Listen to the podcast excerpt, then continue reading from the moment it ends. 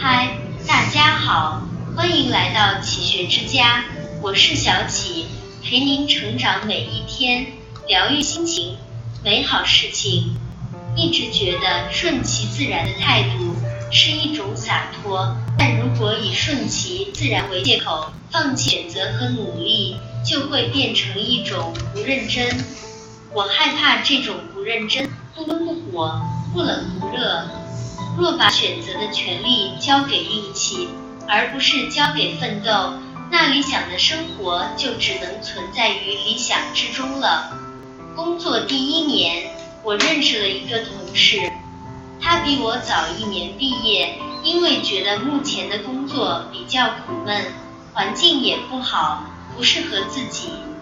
所以他打算边工作边考研来提升自己，改变自己的现状。他买了很多相关的书籍回来备考，白天上班，晚上复习。等他考完的时候，我问他有没有把握啊？他跟我说顺其自然。结果他没考上。后来我才知道，同事所谓的顺其自然其实是这样的。晚上看会儿书，却又经不住诱惑去玩手机了，玩玩看看，沉不下心备考，直到考完试，还有很多书籍都是崭新的，最后只能拿顺其自然当成自己不努力的借口，还说什么命里有时终须有，命里无时莫强求。真正好的心态，并非过分坦然地等待一切命运的安排。若是只做顺其自然的努力，把其他的交给时间和命运，这不过是选择放弃的委婉说法。这四个字在某些时候也许确实是帮助了你，但在其他一些方面也会毁掉你。有人说，并不是争取了就可以得到，并不是努力了就可以成功，还不如顺其自然。该来的终究会来，不该来的再怎么勉强也求之不得。殊不知，若一味的顺其自然，那什么也不会来。不自信、不争取、不努力，该来的也会在来的路上掉头找别人。二十多年前，我们当地开始发展旅游，陈叔响应号召去学旅游管理专业。村里的人很是意外，一个嘴笨的人居然去学旅游专业，太高估自己了吧？不管别人怎么不看好，陈叔一门心思学专业。好几个同去的小伙伴中途当了逃兵，但陈叔有始有终，三年后拿到毕业证，当了导游。干导游，看着风光无限。但整天风吹雨淋日晒，常常半夜去接机，节假日加班更是常态。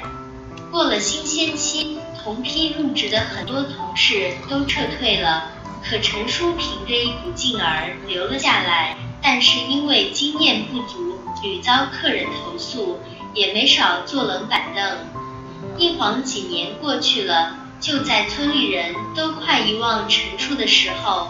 他以市里金牌导游的身份出现在电视上，在村里引起不小的轰动。